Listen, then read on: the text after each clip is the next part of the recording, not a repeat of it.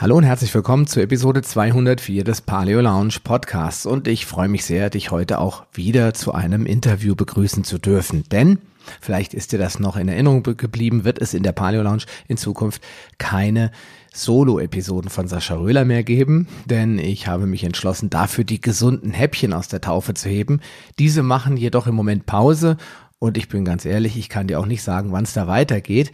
Allerdings plane ich dort auch wieder Solo-Episoden zu ja, veröffentlichen. Deswegen heute wieder ein Interview und diesmal habe ich eine Schweizer Kollegin eingeladen, die liebe Julia Gruber vom Darmglück Podcast. Und wir sprechen, wie sollte es auch anders sein, über das ganze Thema Darmgesundheit. Es ist auf jeden Fall ein spannendes Interview geworden. Das ist es bei mir hoffentlich ja immer.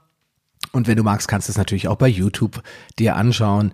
Ich würde mich freuen, wenn du jetzt dran bleibst. Es geht jetzt nach dem Spot los. Willkommen in der Paleo Lounge, deinem Podcast für Paleoernährung und einen ganzheitlichen Lebenswandel. Für ein Leben in Harmonie mit deinem Körper und der Natur. Julia Gruber ist Ernährungscoach und Darmexperte mit über zehn Jahren Erfahrung in dem Gebiet. Mit ihrem Darm, mit ihrer Darmglück-Formel unterstützt sie Menschen mit chronischen Beschwerden, Energielosigkeit und Verdauungsproblemen dabei, sich in wenigen Wochen endlich gut zu fühlen und zwar jeden Tag. Im letzten Jahr startete Julia daher auch den gleichnamigen Podcast Darmglück, den sie nutzt, um ihre Botschaft über die Grenzen des Coachings hinaus zu verbreiten. Und jetzt ist sie hier zu mir Gast in meiner Show. Hallo, liebe Julia. Hallo Sascha, danke, dass du mich eingeladen hast. Ja, ähm, du bist mir das erste Mal aufgefallen in einem Online-Webinar von Actis Biopharma. Mhm. Ich glaube, damit seid ihr auch in der Schweiz unterwegs. Genau. Zumindest habe ich das beim Roman gesehen und ja. äh, dann habe ich immer mal wieder gehört, auch von Verena Fassbender, die ja auch auf Mallorca lebt. Mhm. Äh, mit der hast du, glaube ich, auch schon einen Podcast gemacht und da dachte ich, naja, Mensch, dann machst du doch mal ein Interview mit ihr.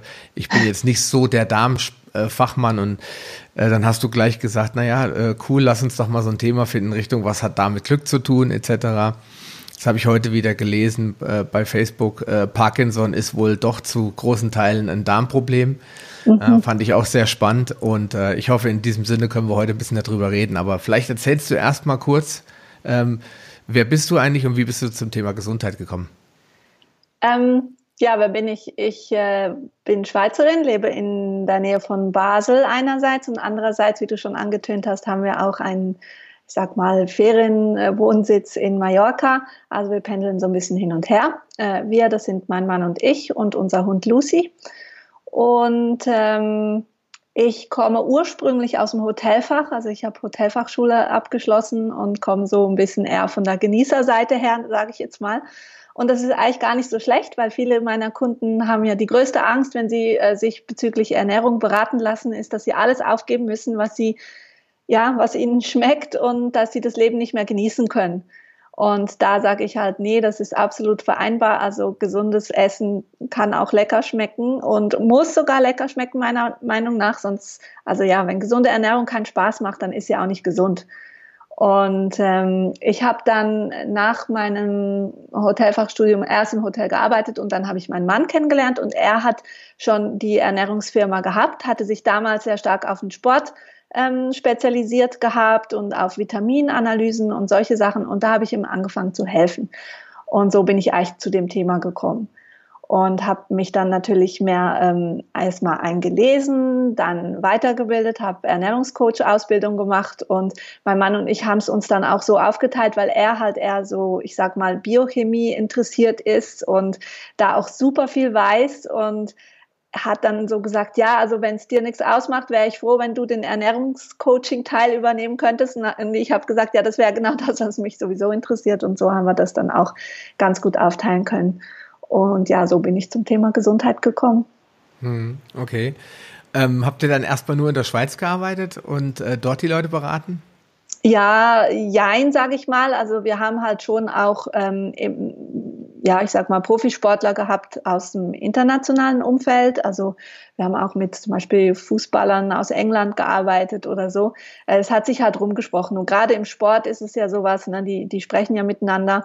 Also kommt auf die Sportart drauf an. Es gibt, äh, ich sage jetzt mal so Triathleten oder so, die es vielleicht lieber für sich behalten, wenn sie was gefunden haben, was super ist. Und bei den Fußballern war das dann eher so, dass wenn einer das toll fand, hatte das all seinen Freunden auch erzählt.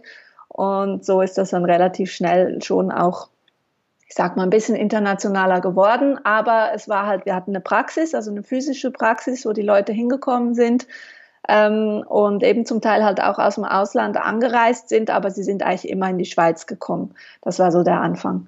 Mhm. Und äh, jetzt seit zwei Jahren ungefähr oder vielleicht etwas länger, ich habe immer ein ganz schlechtes Zeitgedächtnis, ähm, haben wir beschlossen, dass wir die Praxis zumachen. Also es war so ziemlich genau nach zehn Jahren, wo wir gesagt haben, oh, irgendwie müssen wir das anders machen, auch für uns. Ne? Also man ist ja als, das kennst du vielleicht auch, wenn man so im Gesundheitswesen ist und Leute berät, soll man ja auch oder will man auch unbedingt ein gutes Vorbild sein, äh, was jetzt Gesundheit anbelangt. Und da haben wir einfach gemerkt, so dieses Praxismodell, wo wir ganz viele Kunden äh, pro Tag halt betreut haben, war irgendwann einfach so, dass es sehr anstrengend wurde.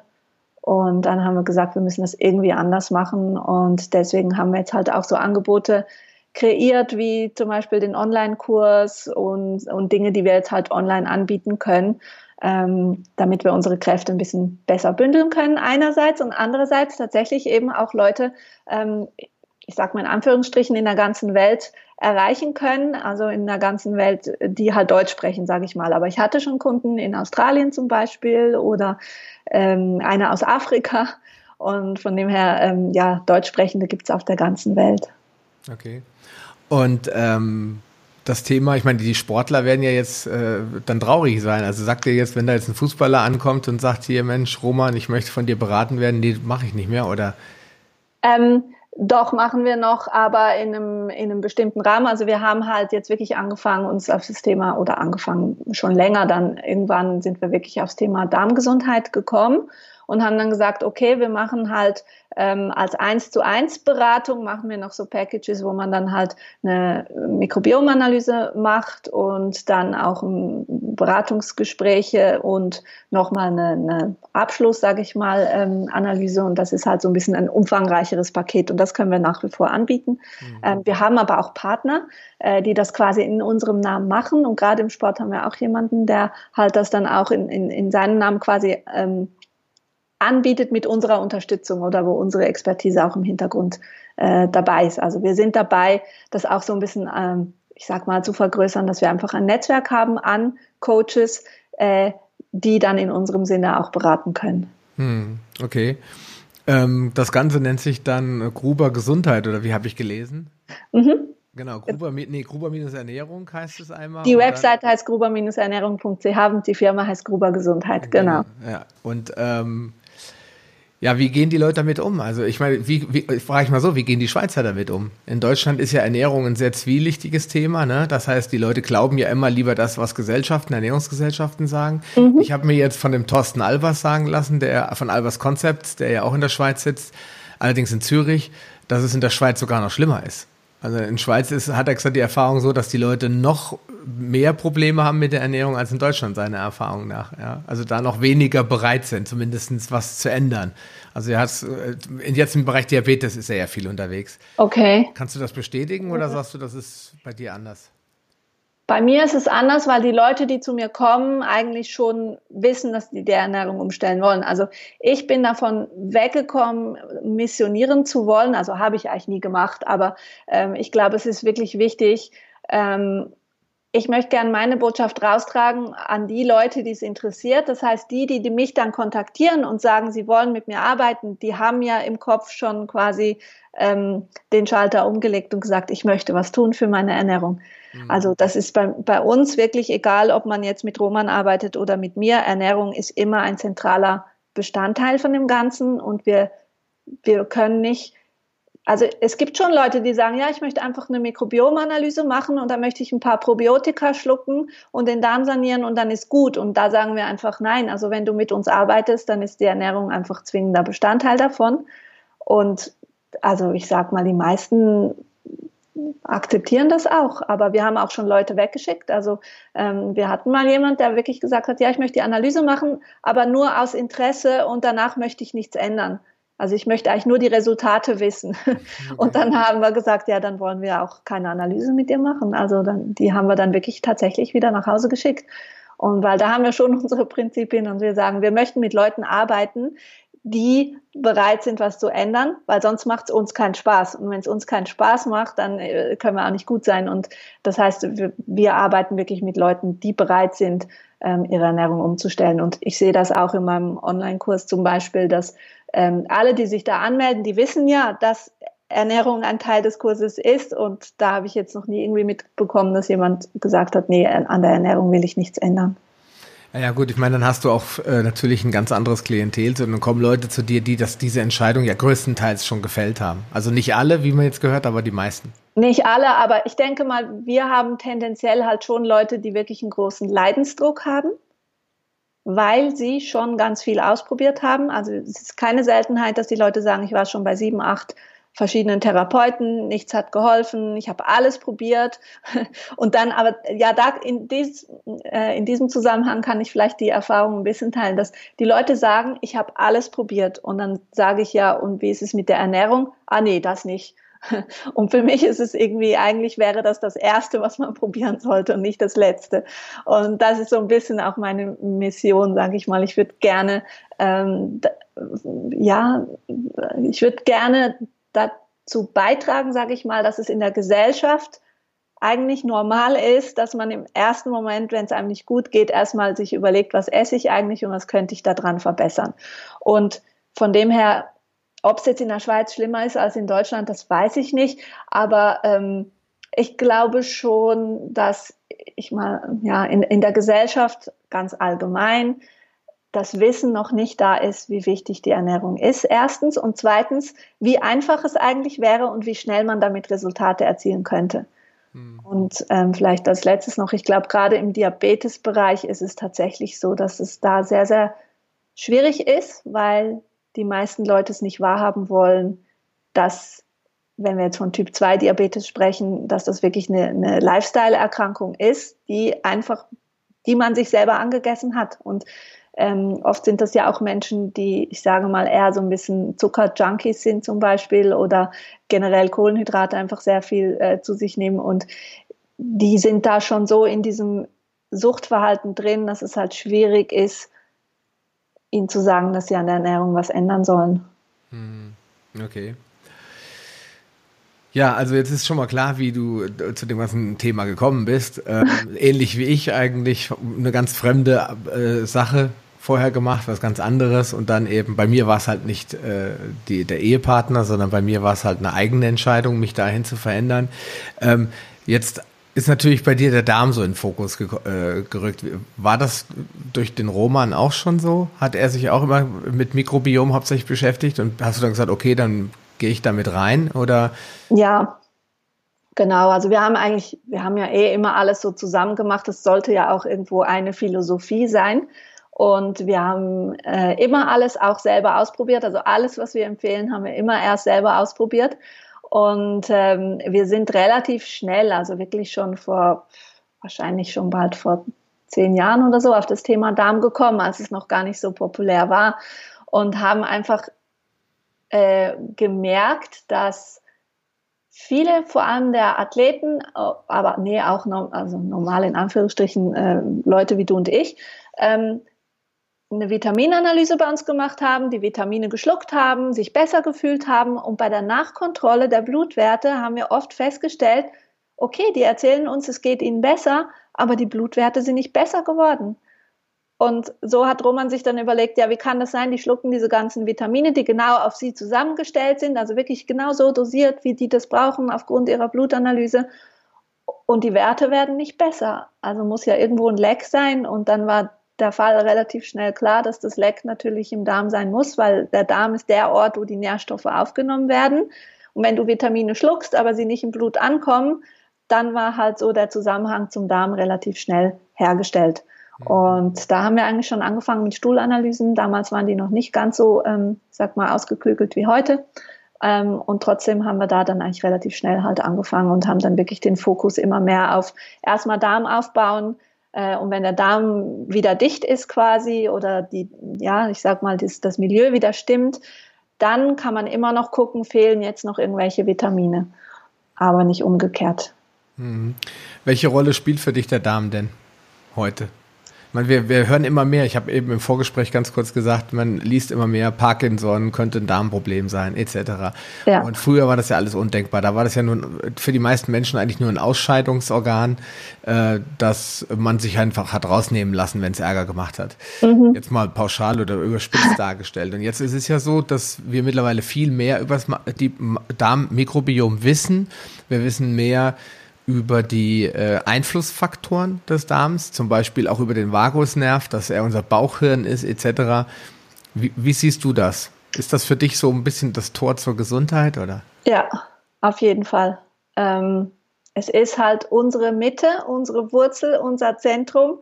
Ich vergleiche es ganz gern mit einem Baum. Äh, ein Baum, wenn der an der Wurzel ein Problem kriegt, selbst wenn es der größte, schönste, stärkste Baum ist, weiß jeder, wenn der an der Wurzel ein Problem kriegt, dann, dann wird er krank, kann sogar sterben. Und ähnlich ist es beim Menschen auch. Es ist halt wirklich äh, auch quasi unser erster Kontakt mit der Außenwelt, obwohl er in uns drin ist. Aber letztlich alles, was wir einnehmen, landet halt als erstes dann im Darm und wird dann da, wird bestimmt, wird das in den Körper reingelassen oder eben nicht, wird es einfach wieder ausgeschieden. Und ähm, deswegen ist er so zentral. Hm. Okay.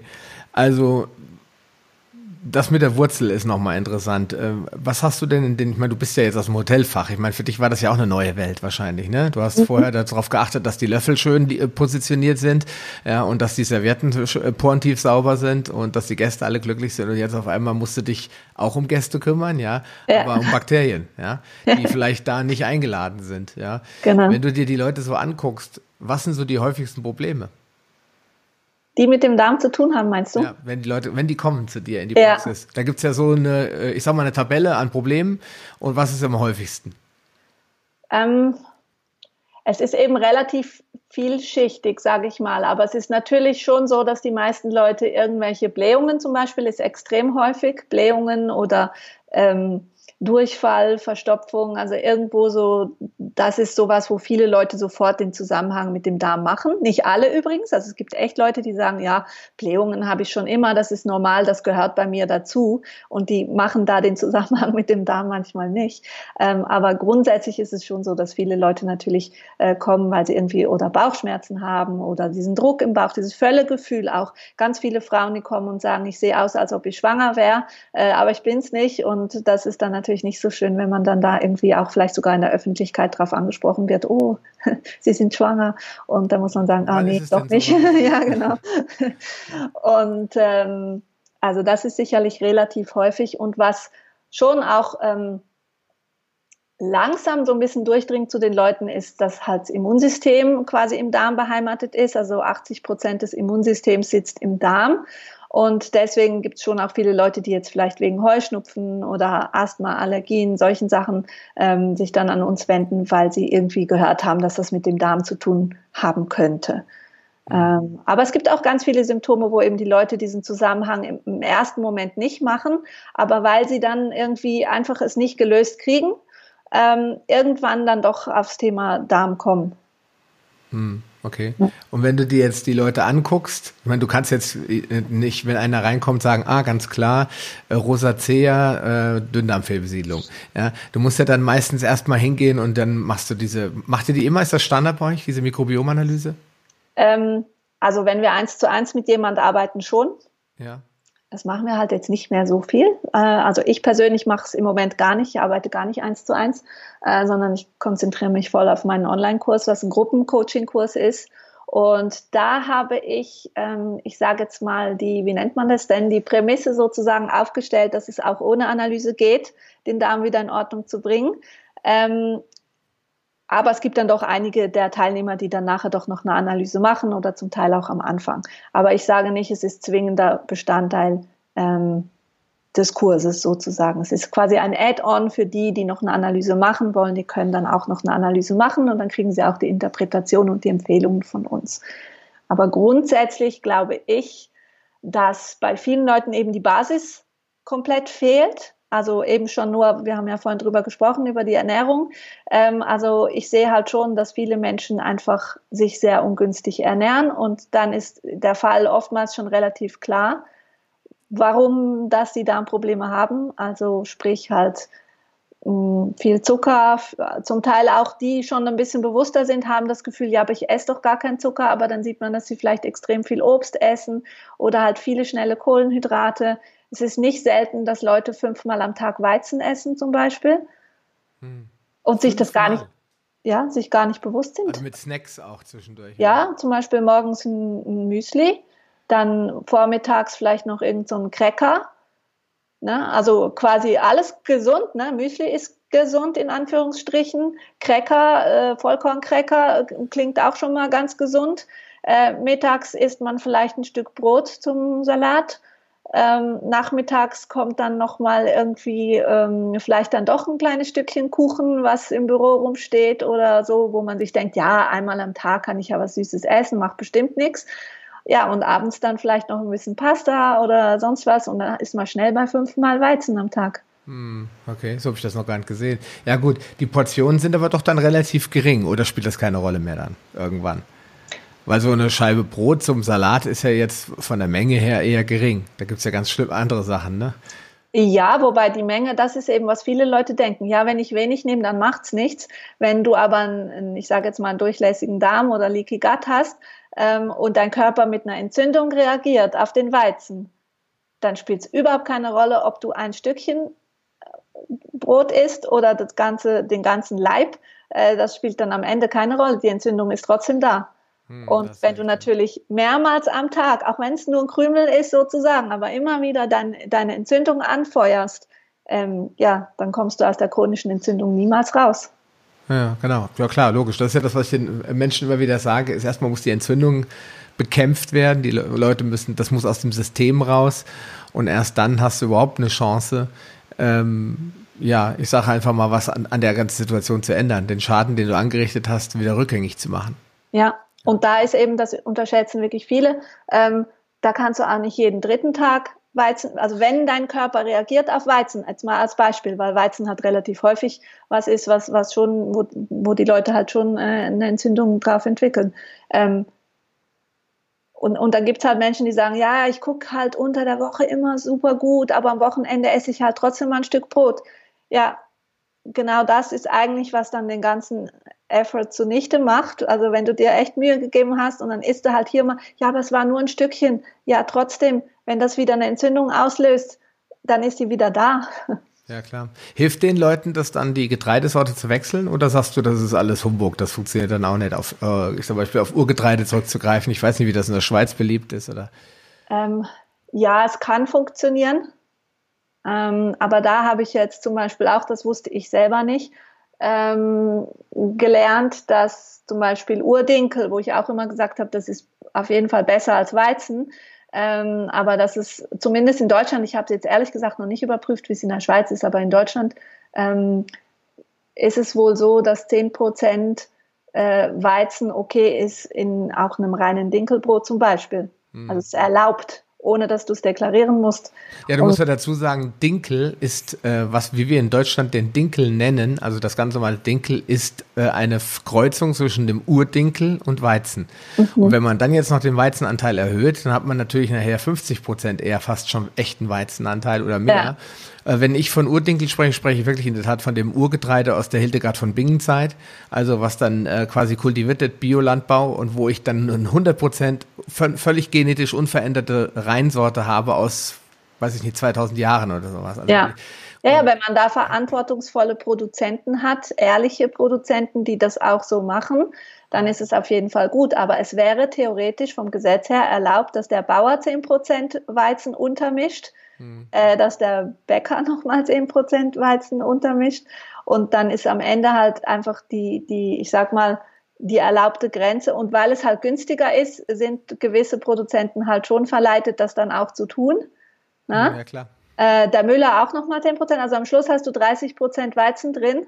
Hm. In äh, deinem Fertigprodukt völlig, halt, ne? Völlig legal. Ja nicht mal fertig, auch vom Bäcker zum Beispiel. Ne? Du kaufst ein ja, das meine ich, aber du kaufst ja ein fertiges Brot, du machst es nicht selber. Nein, du machst es nicht selber, genau. Ja. Also wenn du ganz, ganz sicher sein willst, dann müsstest du eigentlich die Dinkelkörner wahrscheinlich kaufen und gucken, dass da niemand was reinmischt. Ja, ja, gut, aber das ist, da bin, bin ich jetzt mal positiv und sage, das gibt es bei uns in ja, Deutschland, Deutschland nicht. Dass das, ich glaube, das ist auch nicht erlaubt, dass man ein reines äh, Korn mit einem anderen mischt und das nicht deklariert. Bei einem Doch, Brot. Ist es ich habe ich hab ein Podcast-Interview dazu geführt mit jemandem, ähm, der halt selber Bäcker und Müller ist. Und ja. der hat gesagt, es ist erlaubt. Okay. In Bis dem rohen Korn. Das heißt, ich kaufe irgendwo einen Sack Korn und sage, ich möchte gerne Dinkel. Äh, und dann äh, sagt er, ja, kriegst du Dinkel und dann mischt er noch schön 10% Weizenkörner dabei. Ja, das war mir auch neu, muss ich ganz ehrlich sagen. Ja, es war mir auch neu. Es ist also, es darf halt, weil, weil sie quasi sagen, ja, es kann ja sein, dass vorher Weizen abgefüllt wurde und danach wurde Dinkel, also darf es sich so ein bisschen mischen. Und ja, findige, findige äh, Bauern äh, mischen es dann halt einfach um den Preis halt. Ja, okay. halt also ich kann jetzt nur da wieder ein Lob aussprechen für ähm, die Julia Reimann aus, äh, ich muss jetzt selbst überlegen, wo das genau ist, im Chiemgau jedenfalls, und mit, die auch eine Firma gegründet hat, auf Basis, dass sie nur Urgetreide im alten Stil anbauen und natürlich kostet es dann mehr. Ja. Ähm, aber wir benutzen das sehr gerne, das Mehl, und backen dann halt ab und zu mal ein Brot. Ja? Weil unsere Kinder mögen halt gerne Brot und dann backen wir es selber und dann essen sie es halt auch gerne. Ja, super. Und da es halt sehr teuer ist, ist klar, sage ich jetzt einfach mal, vertraue ich mal drauf, dass da nicht gefuscht wird und nicht beigemischt wird. ja. ja. Ich denke auch, so kleine Produzenten, die sich wirklich damit einen Namen machen, ähm, die werden da nicht, nicht, nicht Weil dann äh, sind sie unglaubwürdig. Vor allen Dingen ist, Ganz da, genau. wenn ich draufschreibe, 10 äh, 100 Prozent reines äh, Urdinkel und dann genau genommen sind es nur 90 Prozent, dann hört es mit der Deklarationspflicht ja auf. Das ist ja Beschiss am Kunden. Wenn jetzt, wir reden von Minimalstmengen, zum Beispiel in anderen Bereichen habe ich das jetzt wieder gehört, bei Kosmetika und so weiter, da wird ganz oft Zeug reingemischt, das wird nicht mal deklariert, weil es unter der sogenannten Deklarationsgrenze Eben, ist. Ja? Genau. Aber 10 Prozent ist ja jetzt eine, schon eine enorme Menge. Ne? Ja. Und die, wenn, die kann ich eigentlich nicht mehr guten Gewissens irgendwo untermogeln. Ne? Aber gut, äh, das ist auf jeden Fall eine spannende Info für alle Leute, die sich mit Urgetreide beschäftigen oder auch generell mit Getreide und sagen, ich möchte gern selbst Brot backen. Darauf sollte man also auf jeden Fall achten. Mhm, genau.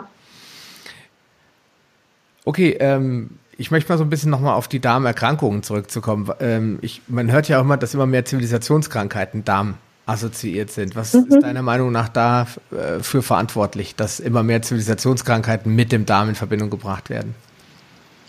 Äh, ja, dass immer mehr geforscht wird und dass man diese Zusammenhänge eben auch mehr erkennt, natürlich. Also ähm, früher hieß es ja sogar, ganz früher hieß es ja sogar mal, der Tod sitzt im Darm. Also man wusste, es gab schon Zeiten, wo man eigentlich wusste, wie wichtig der Darm ist. Ne? Und dann hat man es, wie du selber gesagt hast, so ein bisschen vergessen und jetzt kommt es halt wieder, dieses Wissen. Also es wird halt immer mehr geforscht und man guckt halt und deswegen erkennt man dann eben diese Zusammenhänge besser. Und ich glaube, ein, einer dieser wichtigen Zusammenhänge war eben das Thema ähm, Immunsystem. Und wenn man sich überlegt, was das Immunsystem für uns tut und wenn es eben nicht mehr richtig funktioniert, was dann alles nicht richtig funktioniert, dann ist auch klar, dass ganz viele Dinge eben äh, mit dem zu tun haben, wie zum Beispiel auch Autoimmunerkrankungen. Ähm, und das ist ja schon mal auch ein großer Teil von ähm, heutigen Zivilisationserkrankungen. Und man kann auch davon ausgehen, dass eigentlich wahrscheinlich sogar alle, aber so genau kann ich es jetzt nicht sagen, aber dass eigentlich so gut wie alle Zivilisationskrankheiten auch immer mit Entzündungen zu tun haben. Und da Entzündungen halt sehr oft im Darm ihren Anfang nehmen, ohne dass wir es merken, weil wir merken nicht, wenn unsere Darmschleimhaut entzündet ist. Ähm, solange da noch keine irgendwie, ich sag mal, Verwachsungen oder Sachen, also richtig schlimm äh, schief laufen, spürst du halt nicht, wenn du eine entzündete Darmschleimhaut hast. Und die Entzündungen wandern dann halt im Körper, ähm, diese, diese stillen Entzündungen. Und deswegen kann man halt schon davon ausgehen, dass, dass ein Großteil der, der Zivilisationserkrankungen tatsächlich mit dem Darm zu tun haben. Hm. Okay, welche sind das denn so üblicherweise? Ich habe dich ja eben schon mal gefragt, was für Leute zu dir kommen. Die kommen ja nicht ja. mit spezifischen Symptomen. Was war das in der Vergangenheit, so in den letzten zehn Jahren? Was waren so die häufigsten jetzt Blähung ist jetzt für mich keine Krankheit. Das ist ja dann immer ein Symptom, was der Darm vielleicht auch bei einer unterschiedlichen Symptomatik abgibt. Aber ja, aber jetzt? oft brauchen die Leute genau dieses Symptom, wo sie dann drunter leiden und deswegen kommen sie. Also die erste Frage war ja gewesen, weswegen kommen die Leute? Und ja, ich merke genau. halt, die kommen meistens dann, wenn sie einen Leidensdruck haben. Also wenn ja. ähm, wenn man es auch zum Beispiel nicht mehr mit Medikamenten beheben kann. Ähm, aber eben, es gibt halt ganz viele Dinge, wo die Leute vielleicht heutzutage noch nicht so bewusst sind, dass es mit dem Darm zu tun hat und deswegen auch nicht deswegen kommen. Aber das sind zum Beispiel so Sachen wie, ähm, also mal psychische Beschwerden, sage ich mal, ob das jetzt ähm, Depressionen sind oder Angstzustände oder sich nicht konzentrieren können zum Beispiel auch. Also so dieses, dieses ähm, sich nichts merken können oder ähm, oder eben tausend Gedanken zu haben, auch ich sag mal Richtung bei Kindern vielleicht auch ADS, ADHS. Ähm, dann gibt es ja auch Erwachsene, die das haben. Ne? Dann auf jeden Fall alles, was eben irgendwo mit Allergien oder Immunsystem zu tun hat und dann eben diese ganzen Autoimmunerkrankungen, also ob das jetzt eben Parkinson, MS, was auch immer ist, ähm, haben halt wirklich tatsächlich einen direkten Zusammenhang mit dem Darm. Ähm, ja, äh, Hautprobleme, also das ist natürlich schon auch immer häufiger, ne, dass die Leute sagen, ich habe irgendwelche Ausschläge, die nicht, ich habe schon ganz viele Cremes da drauf gemacht, ich war beim Hautarzt und nichts hat was gebracht und dann halt irgendwann dann doch den Zusammenhang mit dem Darm machen. Also das ist sicherlich auch noch äh, so eine Sache. Ähm, dann chronische Schmerzen können durchaus auch mit dem Darm zu tun haben, auch so unspezifische Schmerzen. Ne? Ähm, Rückenbeschwerden, wo viele Leute auch den Zusammenhang nicht mit dem Darm machen, aber gerade wenn im unteren Rücken Schmerzen vorhanden sind, dann kann das durchaus sogar vom Darm kommen, wo die Leute gar nicht denken. Aber wenn da zum Beispiel eben Gase sind, Blähungen sind, der Bauch kann sich einerseits nach vorne blähen, aber der Darm kann sich auch nach hinten blähen, sozusagen. Und da kann so ein Druck entstehen, dass sogar eine Bandscheibe rausgehauen wird. Okay. Und ähm, also ich hatte durchaus schon Kunden, die mir gesagt haben, seit sie den Darm saniert haben, haben sie keine Rückenschmerzen mehr. Hm. Okay, interessant, ja. Ja. Also es, es, ist ein ganz, ganz vielseitiges Bild. Also wahrscheinlich auch äh, Leute, die mit den Nasenschleimhautproblemen haben, äh, kommen ganz oft auf, kommen auf den Darm zurück, oder? Schleimhäute haben alle miteinander zu tun, quasi, die sprechen miteinander. Und ähm, ja, also was sicherlich auch bei Frauen halt was ist, ist diese ständigen Blasenentzündungen. Dann kriegen sie noch Antibiotika dagegen und zum Teil haben die dann jahrelang Beschwerden damit und irgendwann kommen sie dann, ah, vielleicht hat es doch mit dem Darm zu tun. Also das ist sicherlich auch noch was.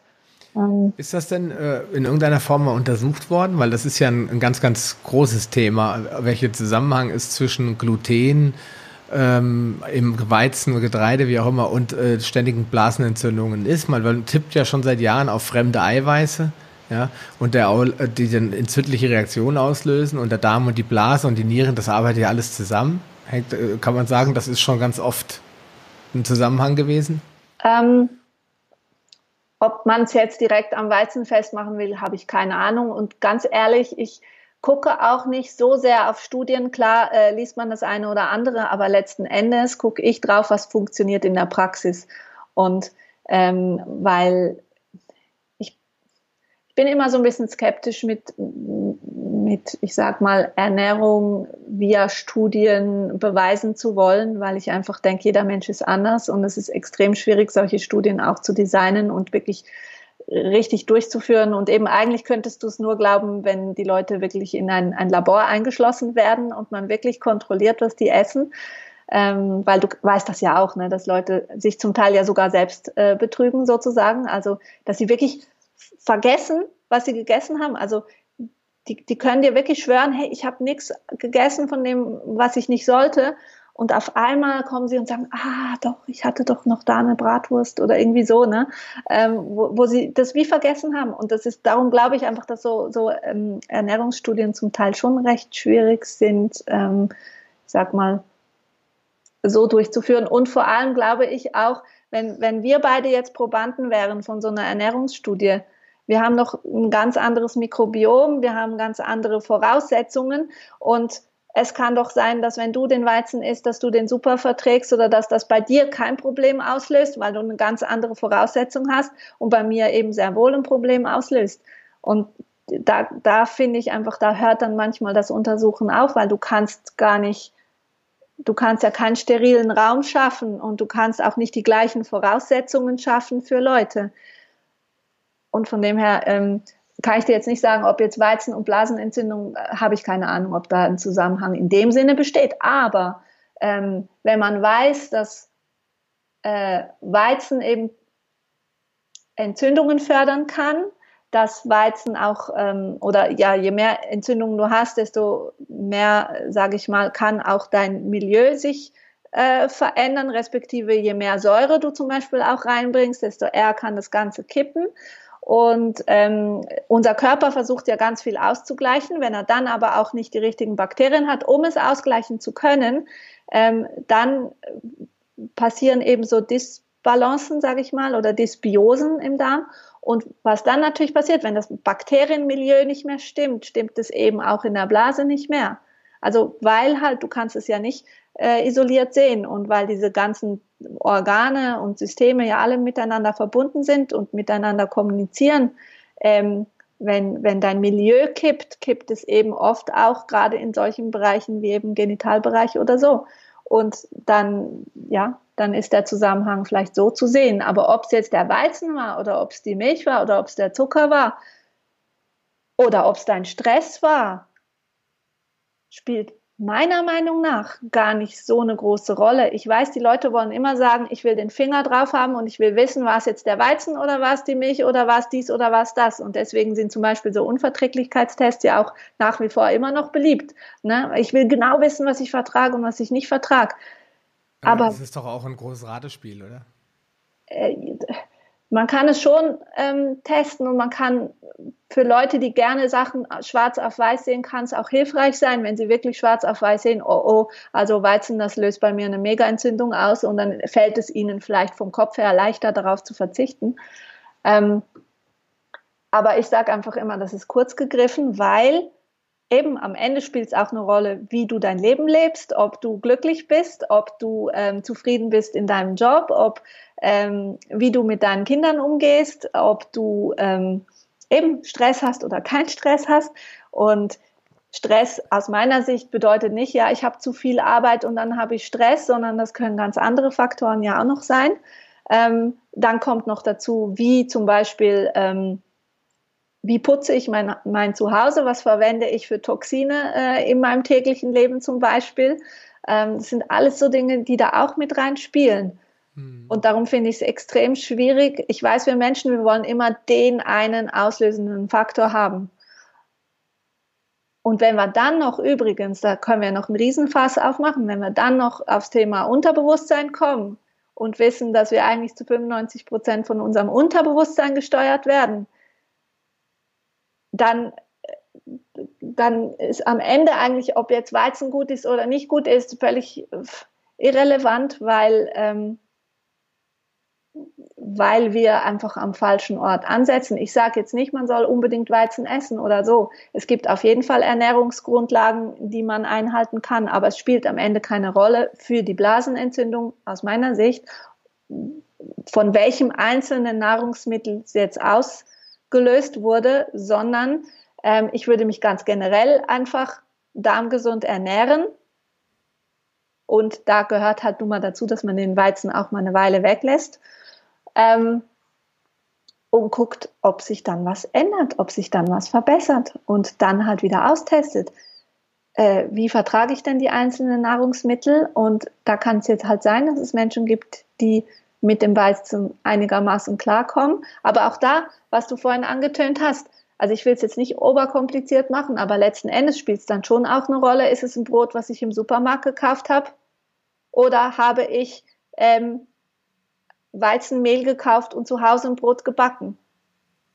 Auch da das ja macht schon einen riesen schon Unterschied. Mit der, Teig, mit der, Teigführung. Ganz genau. Das ist ja schon ein wichtiger Punkt. Ganz Wenn ich genau. da schon alles falsch mache, weil der äh, Landwirt, der schickt sein Mehl rüber und das ist jetzt erstmal im Prinzip alles gleich, aber dann geht es schon in der Mühle los. Wie ist die Mühle aufgebaut? Wie wird das gemahlen? Und dann habe ich das Mehl und äh, dann heißt es dann, ich lasse es mal drei Stunden gehen. Und dann kann ich, können sich die ganzen Antinährstoffe ja gar nicht abbauen, die da im, die den Darm eventuell anreizen. Ich sag mal, hm. Phytinsäure ist ein großer Punkt natürlich und das Gluten, in dem Fall das Gliadin und natürlich die ganzen äh, Hämmer, die sogenannten Trypsin-Inhibitoren. Und dann habe ich eine Chance, wenn ich mich an die alten Regeln halte, auch da das Potenzial, Schadpotenzial doch nochmal dramatisch zu senken. Ganz genau. Wird aber eben nicht mehr gemacht, weil es ja keine Zeit dafür gibt. Ja, zu Hause also, äh, macht ja überhaupt, dass überhaupt jemand backt, halte ich ja schon fast für, für eine Ausnahme. Ja, aber also Brot vor allen Dingen. Aber wenn ich jetzt angucke in den Bäckereien, da liegen die Brote ja teilweise eine Stunde, wenn überhaupt. Ja, ja. Dann werden die in den Ofen geschoben bei zu niedrigen Temperaturen, weil der Strom jetzt so viel Geld kostet. Ja. ja. Und dann wird das zu kurz gebacken, nicht heiß genug gebacken, falsch gebacken und so weiter. Und dann entstehen lauter negative Prozesse, die ich ja schon beim gleichen Brot zu 100 Prozent reduzieren könnte, wenn ich es richtig mache. Ganz genau, ganz genau. Und, und, wenn du dann noch ein ausgeglichener Mensch bist, der äh, sein Essen genießt, gut kaut, ähm, und, und, und sein Leben quasi sich seines Lebens freut, äh, auch das macht einen Unterschied, wie der Körper verdaut. Naja, klar. Das ist ein wichtiger Punkt, weil äh, wir werden ja, haben ja viel mehr bakterielle DNA in uns als menschliche DNA und deswegen werden wir natürlich von unseren Bakterien auch gesteuert. Und wenn die halt alle schlecht drauf sind, dann kann es mir ja nicht gut gehen. Ja. Genau. Oder umgekehrt, wenn es mir richtig gut gehen würde, dann würde es denen wahrscheinlich auch besser gehen. Genau. Und jetzt kommen wir eigentlich zum Kernpunkt. Dein, Pod, dein eigener Podcast heißt ja Darmglück. Mhm. Jetzt natürlich die Frage, was hat denn da mit Glück zu tun, deiner Meinung nach? Ähm, meiner Meinung nach eben, also wenn, wenn dein Körper dich ständig ausbremst und du ständig Beschwerden hast, Entzündungen hast, Schmerzen hast, ähm, eben schlecht drauf bist etc., ähm, dann bist du nicht glücklich. Und das Ziel oder meine Botschaft ist, wenn du dich ähm, um deine Gesundheit kümmerst und aus meiner Sicht gehört der Darm halt da zentral mit dazu, wie wir es ja am Anfang auch schon gesagt haben. Also ist unser Zentrum, unsere Mitte, unser, unsere Wurzel. Das heißt, es ist so ein bisschen wie ein Domino. Ne? Wenn du den ersten Stein mal anstößt, dann fällt der ganze Rest mit. Und aus meiner Sicht ist eben dieser, diese, dieser erste Stein oft halt wirklich der Darm. Das, das erlebe ich in der Praxis quasi täglich, dass wenn ich den in Ordnung bringe, ähm, dann auf einmal ganz viele Beschwerden wegfallen, dass die Menschen auf einmal besser schlafen, mehr Energie haben, besser drauf sind und dann sich um ihr Leben wieder richtig kümmern können und ihr Leben eben so leben können, wie sie es gerne leben würden und das ist jetzt vielleicht ein bisschen abstrakt, aber letzten Endes ist das für mich, ähm, was Glück bedeutet, dass ich, wir sind hier auf der Welt, um uns weiterzuentwickeln und um äh, irgendwas, ich sag mal, zu schaffen in irgendeiner Weise oder zu erschaffen und, ähm, und eben uns, ähm, uns weiterzuentwickeln, weil das ist das Einzige, was wir am Ende mitnehmen können. Wenn wir sterben, ist das Einzige, was wir mitnehmen können, ist die Entwicklung, die unsere Seele gemacht hat. Und von dem her, hat der Zusammenhang, dass mein Körper mir erlaubt, die Dinge zu tun, die ich tun möchte, weil ich glaube, vielen Leuten ist gar nicht bewusst, wie sehr ihr Körper sie davon abhält, gewisse Dinge zu tun. Also wenn es dir schlecht geht, dann wirst du vielleicht eben nicht die Reise unternehmen, die du gerne würdest. Oder du würdest vielleicht dich nicht trauen, ähm, vor Leuten dein Produkt zu präsentieren, weil du das Gefühl hast, ich habe viel zu viele Pickel und bin zu dick. Oder was auch immer. Also es gibt so viele Dinge. Oder ich gehe nicht zu meinem Chef und frage nicht wegen der Lohnerhöhung, weil ich, ich ich fühle mich gar nicht so selbstbewusst oder ich habe einfach im Moment den, den Drive nicht, den, den Antrieb nicht, bin ständig müde, dann, dann kämpfst du nicht dafür, dass du jetzt mehr Lohn haben solltest und so weiter. Also es sind halt alles so Dinge, wo, ähm, wo der Körper uns quasi zurückhält. Und deswegen, so sehe ich den Zusammenhang. Also ich, ich sehe nicht den Zusammenhang, du musst dich gesund ernähren, damit du gesund bist, sondern quasi schau, dass dein Körper optimal funktioniert und dich durch dein Leben trägt und dann kannst du all die Dinge erreichen, die du gerne erreichen möchtest. Und das ist jetzt ein bisschen abstrakt, ich weiß, aber das ist so für mich die, die, die große Botschaft dahinter. Ganz konkret kann man natürlich sagen, dass der Darm, das hast du vorhin auch schon angesprochen, mit dem Vagusnerv, also es gibt halt diese Darm-Hirn-Achse. Und ähm, zum Beispiel, ähm, was viele Leute ja kennen, ist das Serotonin, das, das Glückshormon, wird zu einem großen Teil im Darm produziert und hat halt durchaus ich sage mal, das hat eine Auswirkung, wie deine Darmbakterien zusammengesetzt sind, auch auf alle anderen Neurotransmitter. Und deswegen hat es schon einen Zusammenhang, wie geht's meinem Darm und bin ich quasi glücklich. Und ähm, was man zum Beispiel auch feststellt, also Serotonin ist ja wiederum äh, die Vorstufe vom Melatonin, also vom Schlafhormon. Und ganz viele Leute, wenn sie den Darm anfangen zu sanieren, sagen mir, oh, ich schlafe auf einmal wieder. Richtig gut, ne? Und wache morgens äh, ausgeruht auf. Und auch das, also ich meine, es gibt jeder, der schon mal nicht schlafen konnte, kann sich vorstellen, wie das, wie das ist, wenn man zum Beispiel jahrelang nicht schläft. Es gibt durchaus Leute, die seit Jahren nicht gut schlafen. Und wie man, wie gerädert man sich fühlt und wie man sich durch den Tag schleppt, ne? da kann ich doch nicht glücklich sein. Hm. Also haben wir, wenn man das so ganzheitlich betrachtet, eigentlich äh, so ein, so ein Dominostein-Effekt, dass wenn an einer Stelle irgendwas ganz, ganz ge äh, gewaltig schief läuft, wie zum Beispiel jetzt in der Ernährung und das hat einen Einfluss auf den Darm, dass das eben auch erklären kann, warum habe ich Depressionen vielleicht, genau. warum schlafe ich nicht mehr gut, ähm, warum habe ich vielleicht Probleme auch mit, mit Ängsten und, und, und äh, anderen Sorgen, die mich dann, die vielleicht sonst gar nicht so schlimm wären ja, aber die dann so in den Mittelpunkt gerückt werden. Vielleicht auch als, als Symptom, des, wo der Körper einem zeigt, änder mal was da dran. Ja, genau. Ja, und es, es hat Einfluss auf das ganze Leben. Stell dir mal vor, du bist immer müde, kommst abends müde nach Hause. Hast du dann noch Energie, um mit deinen Kindern zu spielen? Oder ähm, ja, ne? Oder magst du mit deiner Frau noch was diskutieren, ähm, wenn du einfach nicht mehr kannst, ne? Nee, machst du nicht. Also Beziehungspflege oder eben vielleicht sogar noch mal ausgehen und äh, was unternehmen mit der Familie, das fällt alles flach und das hat so einen eben so einen Negativspiraleneffekt auf das ganze Leben, wenn wir nicht fit sind. Ähm, ja, also ich sehe das schon so ganzheitlich, ja. Hm. Ähm wir haben noch so ein paar Sachen zum Thema Ernährung, weil es ja für mich schon ein spannendes Thema ist, weil du dich so oft das Thema Ernährung beschäftigst. Mit dem Roman möchte ich ja dann nochmal sprechen über mhm. äh, so Dünndarmfehlbesiedlungen und solchen Sachen, äh, weil das ja auch immer mehr zunimmt. Aber wenn du jetzt sagst von wegen, ich muss mich Darm oder ich sollte mich darmgesund ernähren, dann mhm. versuch doch nochmal so ein bisschen zu beschreiben, was für dich eine darmgesunde Ernährung ist. Okay, ähm, letztlich ist es auf jeden Fall halt eine naturbelassene Ernährung, eben möglichst keine äh, Fertigprodukte oder industriell gefertigte Produkte, sondern halt ja selber kochen oder kochen lassen, wenn man sich das leisten kann.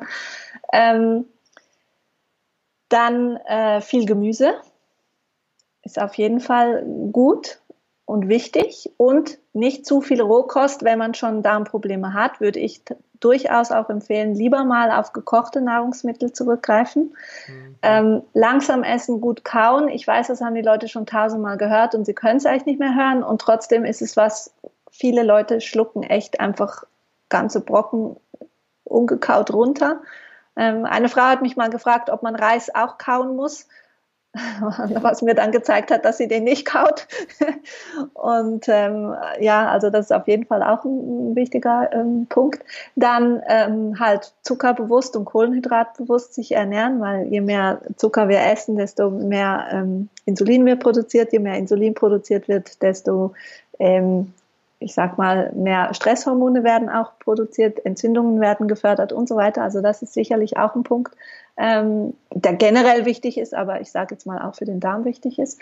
Ähm, äh, wichtig auch, Nahrungsmittel oder Nahrungspausen zu machen oder Essenspausen zu machen, also nicht ständig essen. Wir leben ja in einer Gesellschaft, wo viele Leute, glaube ich, das Gefühl haben, wenn sie nicht alle zwei Stunden was zu essen kriegen, dann fallen sie tot um. Und ähm, das ist nicht so. Man kann durchaus fünf Stunden ohne Essen überleben. Also, ähm, und das würde ich auch empfehlen, also so wirklich Pausen zwischen den Mahlzeiten zu machen. Ähm, weil der Darm einfach Zeit braucht, um Nahrung zu verarbeiten und alle anderen äh, Organe, die irgendwo mit der Verdauung äh, beteiligt sind, sollten auch ihre Pausen bekommen. Hm. Und ähm, das ist, glaube ich, ein, ein, großer und wichtiger Punkt. Und damit man das eben schafft, diese Nahrungsmittelpausen einzuhalten, ist es eben zum Beispiel wichtig, auf schnelle Kohlenhydrate und Zucker zu verzichten, weil das, was ich vorhin wegen dem Insulin gesagt habe, dann je höher das Insulin hochschnellt, desto schneller sinkt es wieder runter und desto schneller habe ich wieder Hunger.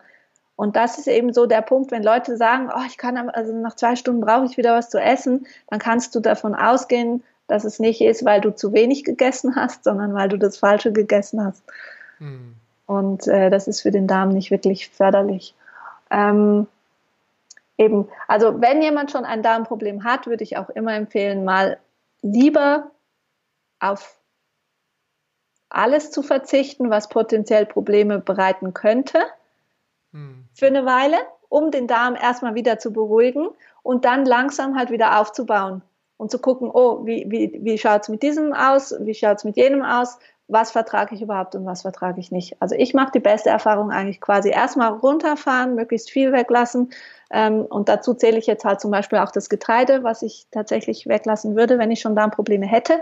Ähm, und auch die Milchprodukte einfach mal weglassen. Hülsenfrüchte auch. Also alles, wo irgendwo Antinährstoffe drin sind, würde ich nach Möglichkeit mal weglassen. Hm. Ja, äh, Kuhmilch ist doch gut für den Darm, hat man immer gehört. Das ist doch, es sind noch gute Nährstoffe drin. Ich persönlich äh. mag Kuh, Kuhmilch mittlerweile auch gar nicht mehr. Also ja. was ich noch ab und zu esse, wenn ich im Hotel bin oder so und keine andere Wahl habe, ist Naturjoghurt. Ja. Aber da reden wir auch schon wieder von einem Ferment, wenn man genau ist. Ganz so. genau. Und ich, ich glaube, daher kommt auch diese, dieses Gerücht, dass Kuhmilch gut ist, glaube ich schon, dass es vor allem wegen den fermentierten Produkten ist. Ähm, und vielleicht auch ein bisschen wegen der Werbeindustrie, die dann äh, ja, vielleicht auch noch. die Milch macht, war früher in Deutschland immer so ein Slogan. Ja, das stimmt. Ähm, ja, also dazu kann ich sagen, dass halt die Milch heutzutage ja auch kein Naturprodukt mehr ist, äh, sondern halt auch schon, ich sag mal, degeneriert, weil einerseits die Kühe nicht mehr so gefüttert werden, wie sie eigentlich sollten. Das sind Hochleistungstiere, die auch viel mehr Milch produzieren, als sie überhaupt quasi natürlicherweise produziert hätten. Ähm, hinzu kommt noch äh, großer Punkt, dass den Kühen ja auch meistens die Hörner abgeschnitten werden. Also man sieht nicht mehr viele Kühe mit Hörnern. Und ähm, die Hörner der Kuh haben wohl eben auch einen Einfluss auf, die, auf den Hormonhaushalt der Kuh, auf die Eiweißstruktur der Milch. Ähm, und dann kommt ja noch dazu, dass die Milch ja auch behandelt wird. Also ähm, homogenisiert, pasteurisiert, im schlimmsten Fall ultra hoch erhitzt. Also ich glaube, gerade in Deutschland sieht man sehr viel von dieser ähm, ultra hoch erhitzten Milch. Ähm, also immer, wenn man irgendwo, ich sag mal, an einer Autobahnraststätte einen Kaffee mit Milch trinkt, da ist immer ultra hoch erhitzte Milch. Ähm, die gibt's gar nicht mehr anders. Und ähm, das sind halt alles Dinge, die erkennt der Körper gar nicht mehr als, als Naturprodukt. Hm. Und dann äh, reden wir ja auch vom Casein, ne? Kommt noch dazu. Beim Darm. Also ist das, ich Ganz glaub, genau. Ich glaube, das ist so das, das größte Problem. Äh, Casein und Homogenisierung. Ja. Das heißt, da, wenn die Partikel so klein geschleudert werden, dass sie die Darmwand einfach passieren und ins Blut kommen, genau. dann habe ich ein Problem. Genau, also wenn überhaupt, würde ich, also ich würde immer empfehlen, mal die Kuhmilchprodukte oder überhaupt Milchprodukte generell einfach mal wegzulassen. Für zwei Wochen, im Idealfall vier Wochen und dann einfach mal zu gucken, wie der Körper reagiert, wenn ich es dann mal wieder nehme. Und im Idealfall würde ich dann halt Rohmilch nehmen, direkt quasi vom Bauern. Oder äh, man kann heutzutage Rohmilch auch kaufen, zumindest bei uns in der Schweiz. Ich weiß nicht, wie es bei euch in Deutschland ist. Ja, und, aber schwer. Ja, und halt am besten tatsächlich von ähm, Kühen mit Hörnern. Also sprich Demeter zum Beispiel macht ja, ähm, äh, ja Milch mit, von Kühen mit Hörnern. Ähm, und halt Gras gefüttert, ne? Auch das, ne? wenn ich natürlich den Tieren irgendwelche Weizenpellets oder ich weiß nicht, was man denen alles füttert oder eben auch noch Antibiotika gebe und so weiter, ähm, dann hat das natürlich auch einen Einfluss auf, auf die Qualität der Milch. Genau. In der Schweiz und in Österreich ist das wahrscheinlich weniger so ein Problem. Es gibt genug Weiden. Ja, und es gibt auch eine gewisse Grundeinstellung. In Österreich zum Beispiel, da geht die Tendenz stark zur Heumilch. Mhm. Dass man sagt, es gibt wenig Silage, mehr Heu und mehr Grasfütterung. Mhm. Es gibt ja auch große Weideflächen in Österreich. Mhm. In Deutschland gäbe es die theoretisch auch, aber die hat man halt sehr stark involviert, um da Raps anzubauen und andere Monokulturen. Ja. Also wieder Kühe auf die Weiden zu stellen. Und wenn man jetzt in Deutschland vorbeifährt und sieht man eine Kuh auf der Weide, fragt man sich schon, holla, was ist da los? ja, das ist schon eher eine Seltenheit leider. Ja, nee, hier sieht man schon viele Kühe, aber man sieht tatsächlich auch wirklich viele Kühe ohne Hörner. Mhm. Hat sich so oh. eingebürgert. Ich finde es auch ja. traurig. Ja. Weil es ja auch nicht nachwächst. Jetzt haben wir irgendwann mal gesehen, ähm, waren wir auf so einem Mittelalterfest, da waren die Ziegen überall im Stall und die, äh, manche hatten auch die Hörner ab. Ähm, und äh, da habe ich dann, hat dann mein Sohn gesagt so, oh, warum hat denn die Ziege kein, kein Horn mehr auf dem Kopf? Und da habe ich gesagt, ja, das hat man abgeschnitten wächst das denn wieder nach? Und da habe ich gesagt, nee, Schatz, das wächst nicht mehr nach. Das, das muss jetzt ohne das leben. Ne? Das ist so, als ja. wenn ich dir jetzt einen Finger abschneiden würde, wäre der auch wecken würde, nicht nachwachsen. Das ist aber nicht gut, sagt er dann. Ja. Ich, aber so ist es halt. Und deswegen äh, gibt es bei uns auch wenig Milch, ähm, einfach auch wegen den ganzen ethischen Aspekten. Auch wenn die Kinder ja. immer wieder nachfragen. Äh, dann nehme ich auch lieber in Urlaub, nehme ich dann doch lieber meinen kleinen Mini-Mixer mit und mache mir mit Mandelpüree meine eigene Mandelmilch, anstatt ja. dass ich da dieses äh, Theater mache. Das ist dann es ist halt schon traurig, was da so teilweise passiert, aber man muss halt, man kann ja als ähm, Konsument auch sehr gut entscheiden, oder? Mhm, genau.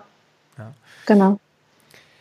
Okay, ähm, vielseitiges Mikrobiom, ich denke, das haben wir besprochen, indem du gesagt hast, viel Gemüse braucht der Darm. Hast du noch, noch mal zusammenfassend zu sagen, mhm. Salat ist für mich auch eine Art Gemüse. Ja. ja, es ist einfach, wenn jemand wirklich schon Darmprobleme hat, würde ich halt beim Salat eher vorsichtig sein, weil es wirklich einfach Rohkost ist, ist schwerer verdaulich und gerade wenn man eher so zu Blähungen und solchen Sachen neigt. Ähm, das heißt jetzt nicht übrigens, dass man nie wieder Salat essen soll oder nie wieder Rohkost, sondern es gibt halt Phasen ne? und wenn es darum geht, erstmal zu sanieren sozusagen, um wieder aufzubauen, würde ich da tatsächlich den Salat auch mal weglassen. Okay. Ähm, jetzt hast du das Stichwort gesagt, du hast ja auch bei deinen ganzen äh, Klientengesprächen, hast du gesagt, kommen ja viele auch und wollen eine Darmsanierung machen. Jetzt mhm. ist ja, ich glaube, das ist auch schon ein ziemlich abgegriffenes Wort mittlerweile und die wenigsten ja. können sich unter einer Darmsanierung wirklich was vorstellen. Wie sieht, wie sah bei euch in der Vergangenheit oder wie sieht sie jetzt auch in euren wenigen 1 zu 1 Gesprächen so eine Darmsanierung noch aus? Ähm, also ich spreche schon von Darmsanierung, wenn ich tatsächlich mich darmgesund ernähre und vielleicht dann eben anfange, noch die ein oder anderen ähm, entweder selber fermentiere oder Probiotika dazu nehme, vielleicht noch ein Präbiotikum. Einfach, ähm, wenn ich meinen Darm quasi in dem unterstütze, dass er sich wieder selber ähm, sich wieder selber aufbauen kann sozusagen. Also ähm, ich, wir machen keine Darmspülungen oder wir haben auch nicht jetzt irgendeinen so Ablauf von wegen ähm, irgendwelchen mm, Bindemitteln oder sonst was, sondern der Körper kann sehr wohl, wenn der Darm und die Verdauung wieder richtig funktioniert, kann er auch das ausscheiden, was er nicht mehr braucht. Ähm, also wir machen eigentlich sehr, sehr gute Erfahrungen mit, das eher so sanft anzugehen, in Anführungsstrichen, dass man wirklich ähm, eben quasi bei der Ernährung startet und parallel dazu eben dann auch gewisse Darmaufbaumittel nimmt und mehr machen wir nicht. Und was, was heißt das denn, gewisse Darmaufbaumittel? Reden wir jetzt von Probiotika, Präbiotika? Beides, Sachen? je nachdem. Also es kommt ein bisschen auf die Indikation drauf an und eben im Idealfall hat man halt eine Mikrobiomanalyse gemacht. Dann sieht man zum Beispiel, wie ist der pH-Wert. Ähm, wenn jetzt der, bei vielen Leuten ist der pH-Wert im Darm zum Beispiel zu hoch, also ein zu basisches Milieu im Darm. Ähm, entgegen dem, was viele Leute denken, dass man irgendwie immer übersäuert ist. Also im Darm wirkt sich die Übersäuerung quasi meistens als zu basisch aus. Und dann würde man zum Beispiel ähm, was geben, was halt diesen pH-Wert wieder runterholt, sprich Milchsäurebakterien zum Beispiel, also die säurebildenden Bakterien. Ähm, und da haben wir halt dann gewisse Mittel, die wir dann empfehlen. Ähm, und ähm, wenn man jetzt sieht, dass jemand zum Beispiel einen durchlässigen Darm hat, dann würde man vielleicht noch ein Glutamin dazu geben, dann würde man eben auf jeden Fall die Akazienfasern dazu geben, um halt ähm, äh, zu helfen, die Darmschleimhaut wieder aufzubauen. Ähm, und dann haben wir halt ja verschiedene Probiotika, je nach Indikation, die wir empfehlen. Ähm, und eben im Idealfall machen wir es halt aufgrund einer Analyse. Wenn wir jetzt keine Analyse haben, dann empfehlen wir halt gewisse Dinge, eben gerade jetzt zu einer Ernährungsumstellung macht es auf jeden Fall Sinn, ähm, Milchsäurebakterien dazu zu nehmen. Und da gibt es halt wieder Leute, die sagen, ich will kein, kein Getränk oder kein Pulver nehmen, ich will halt das selber machen, dann kann man ja selber fermentieren. Hm. Ja gut, äh, fermentieren ist heute ja gar kein Problem mehr. Man kann sich Joghurt selbst machen, sogar mittlerweile sehr gut äh, Kefir selbst machen. Man kann sich Kefir auch sogar aus Kokos herstellen etc. Man hat da ja Möglichkeiten. Das gleiche ist, äh, gilt eigentlich auch für andere, für klassische Fermente, für die, für Sauerkraut etc., Rotkraut.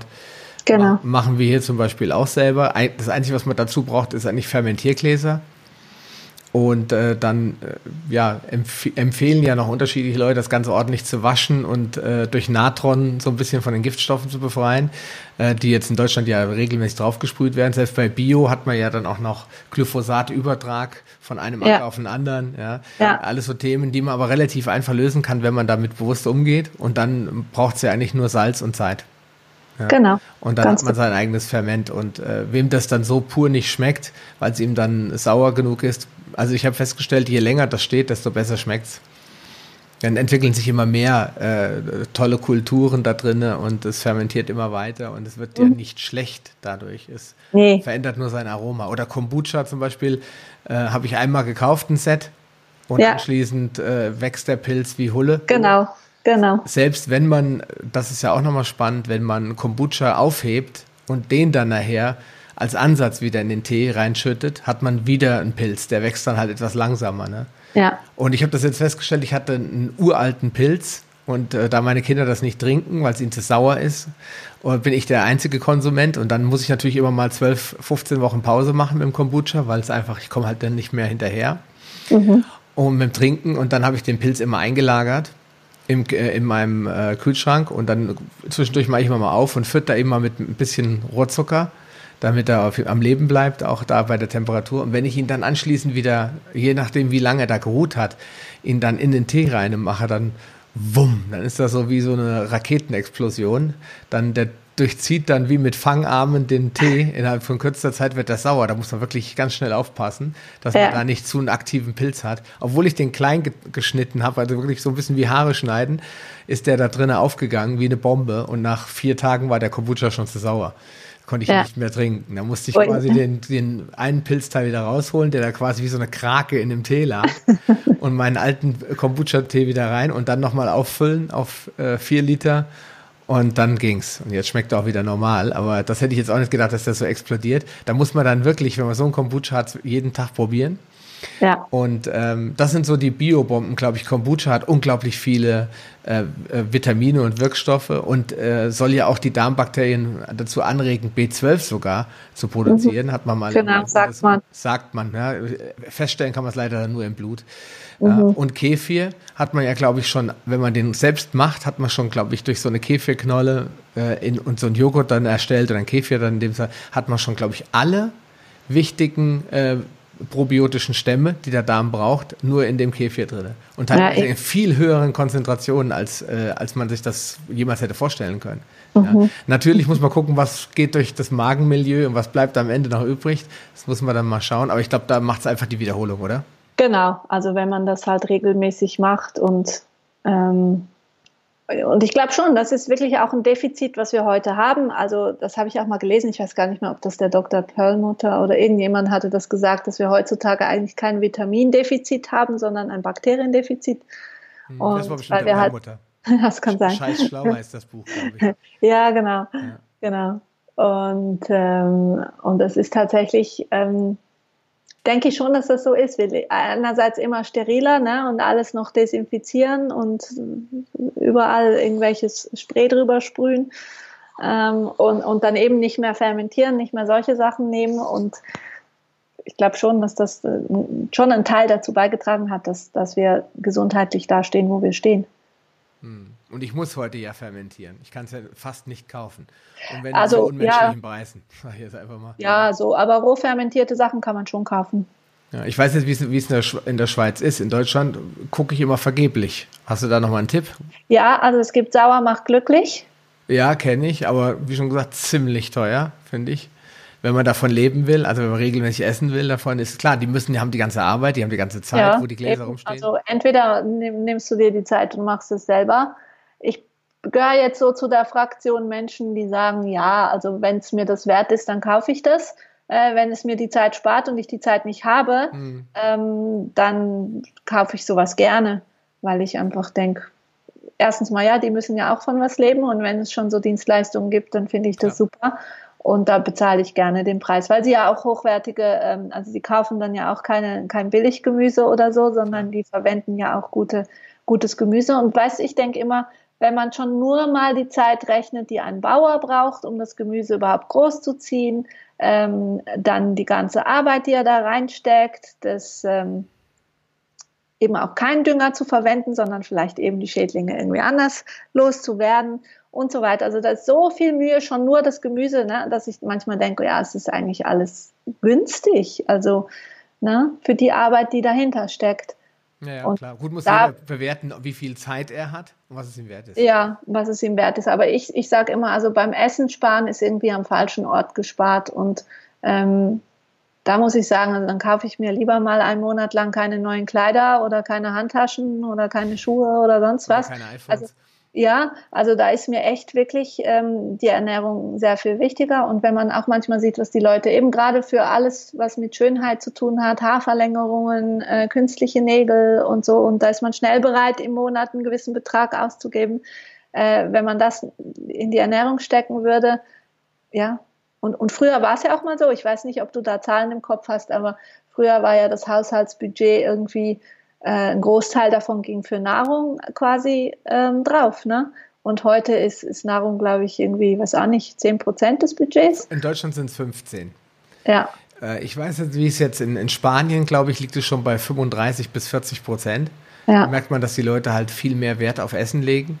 Jetzt hat mir ein spanischer Freund gesagt, also der in Spanien eine Firma hat, der hat mir gesagt, ja, aber, sagt er, die gehen auch gerne viel außerhalb essen. Ja. ja und das, daher kommt das hohe Budget. Ja. Das heißt, die lieben halt die Gesellschaft, mit anderen zusammen im Restaurant zu sitzen und so weiter. Genau wie die Italiener, Portugiesen, Griechen, äh, alle in diese Richtung gehen da sehr viel mehr. Und ich glaube, wir Nord, ich sage jetzt mal vorsichtig, Nordeuropäer oder äh, ich glaube, wir sind mit Abstand die geizigsten, wenn es um das Thema Essen geht. Ja? ja? Wir legen viel mehr Wert auf unseren Sommerurlaub, auf unsere Gucci-Tasche und auf unsere äh, dicken Autos vor der Tür als auf die Ernährung. Ja, ja. Und darum eben, also ich würde da nicht sparen und dann gebe ich lieber ein bisschen mehr aus und dafür weiß ich, dass es gut hergestellt wurde und ähm, und eben beim Fermentieren oder bei allem, man hat es ja selber in der Hand, entweder ich mache selber, dann kostet mich das halt Mühe oder kann auch mal sein, dass was schief geht und dann muss ich es wegschmeißen. Ähm, das muss man halt einkalkulieren und, und beim anderen ist es so, dass es fix fertig kommt, dass es gut hergestellt wurde, auch noch gut schmeckt, äh, interessant gewürzt ist und, und dass die vielleicht ja auch Ideen haben, auf die ich selber nicht gekommen wäre. Und dann kann man halt selber abschätzen, ist es mir das wert oder nicht wert. Hm. Man muss sich jetzt auch nicht nur von fermentierten Gemüse ernähren. Nein, das überhaupt reicht ja jetzt auch schon, wenn das äh, angereichert ist, wenn mein Salat dadurch ergänzt wird. Ganz genau. Also das glaube ich, das äh, haben viele Leute auch falsch im Kopf. Also ähm, es reicht tatsächlich eine Gabel pro Tag. Ne? Ich muss das nicht kiloweise essen, sondern eine Gabel, dann kann ich das in den Salat reinmischen oder in, in die Suppe oder was auch immer ich esse. Ähm, und dann war es das, dann reicht das schon, wenn ich das jeden Tag mache. Ja, weil ich ja damit, ich will ja damit nicht mich ernähren, sondern ich Nein. will damit ja meinen Darm quasi etwas genau. Gutes tun. Genau. Und ich glaube, wenn wir das machen würden, und ich kann mich erinnern, dass wir früher äh, immer Sauerkraut hatten, aber das war halt auch schon immer gekauftes. Und äh, im Osten, meine Frau stammt aus Thüringen, äh, da war das ganz üblich, dass man auch bis in die 2000er Jahre noch äh, sich mit den Füßen ins Sauerkraut fast gestellt hat und ja. hat noch gestampft und dann war man natürlich totunglücklich, wenn oben der Schimmel drauf war. Ja. Also der grüne Schimmel. Wobei ich ja da jetzt auch im Fermentationskongress habe ich da ja auch gesehen, gibt es ja auch Leute, die behaupten, keine Angst vor dem Schimmel weil der ist auch, das ist auch ein Pilz, das sind auch Bakterien. Äh, die sind zwar nicht die besten, ja, und man kann, die werden im Bauch für Ärger sorgen, deswegen, aber die nicht, wie immer gesagt wird, die besiedeln dann die untersten Ecken des Fasses, sondern oben abheben und weitermachen. So habe ich es mit meinem ja. Rotkraut auch gemacht. Da hatte ich oben, erster hatte ich eine kleine Schimmelecke, habe ich die rausgehoben. Dann hatte ich drei Wochen später, kurz vor dem Ende der Fermentierung, hatte ich äh, nochmal ein kleines Stück. Da war ich schon sauer. Hab ich gesagt, du lästiger Pilz. Und dann auf einmal hat sich ein schöner Kammhefe ja. Flor gesammelt. Also wenn das halt so, dann schütze ich das halt jetzt einfach mal, ja, dass super. da keiner mehr rankommt. Und dann ja. habe ich gedacht, ah, siehste, man muss einfach nur dabei bleiben. Und das, davon habe ich jetzt noch nichts gegessen. In dem anderen Glas habe ich gegessen, schmeckte hervorragend. Also das ist, glaube ich, auch nochmal ein wichtiger Hinweis für alle da draußen, die sich damit beschäftigen, dass äh, es wirklich relativ äh, wurscht ist, man braucht nicht riesige Massen. Ja? Genau. Man sollte einfach nur ähm, darauf achten, dass man halt den Darm damit anfüttert. Genau. Also ich brauche nicht so einen richtigen Bottich Kefir, sondern da reicht wirklich so ein Gläschen und dann habe ich mal wieder was Gutes getan. Dann kann ich am nächsten Tag Rotkraut, nächsten Tag Sauerkraut, nächsten Tag Kimchi und so kann ich mich dann genau. wirklich essen. Ja. ja. und man muss auch gar nicht große Mengen produzieren. Ne? Viele sagen ja, ja, das ist so viel Arbeit mit dem Fermentieren. Ja, wenn ich eben fassweise das herstelle, dann ist es viel Arbeit. Aber wenn oder acht oder zehn Fermente brauche, damit ich ja, genau. bin. Aber es genau. reichen vielleicht ja nur, ich sag mal, vier, fünf unterschiedliche. Und ja. die im Kühlschrank aufbewahrt, wenn die fertig sind, äh, die halten sich da ja weiter. Ja, ja genau. Und da würde ja. ich sogar eher hingegen sagen, okay, jetzt gibt es mal drei Wochen Sauerkraut ja, als Ferment und lass die anderen einfach weitergären. Ja, solange ich immer mal zwischendurch probiere und sagen, sie schmecken noch. Also ich habe jetzt einen gelesen in der Facebook-Gruppe, da hat einer ein Sauerkraut nach acht Monaten erst aufgemacht, weil er es irgendwo in der hintersten Ecke des Regals äh, und hat er gesagt, ich schmelze dahin. Schmeckt wie Schweizer Schokolade, ja. Also hat ja. wirklich ein wunderbares Aroma. Ja, äh, da wird nichts schlecht.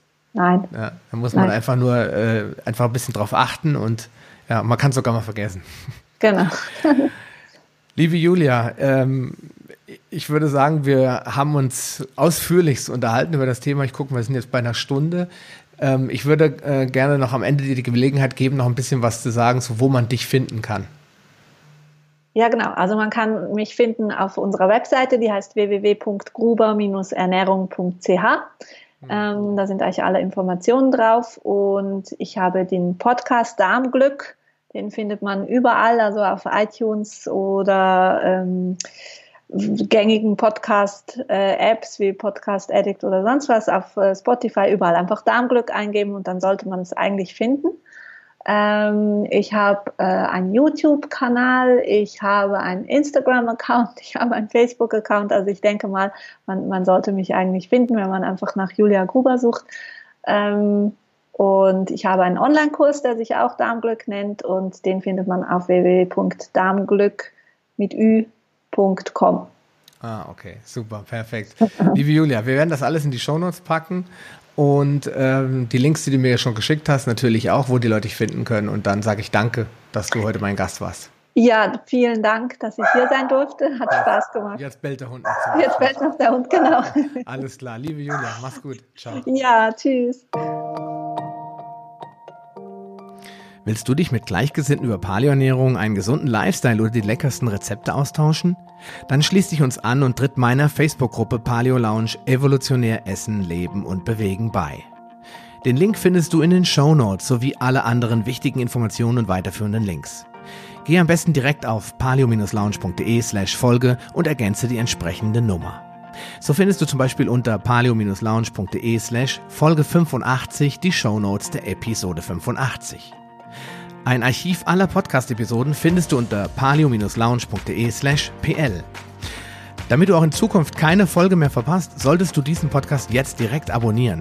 Du findest ihn bei iTunes, Stitcher Radio, TuneIn, Podcast.de, Spotify und vielen anderen Podcast-Verzeichnissen. Ich freue mich, wenn du beim nächsten Mal wieder einschaltest und wünsche dir viel Erfolg bei der Umsetzung deiner persönlichen Ziele. Bleib gesund, dein Sascha Röhler.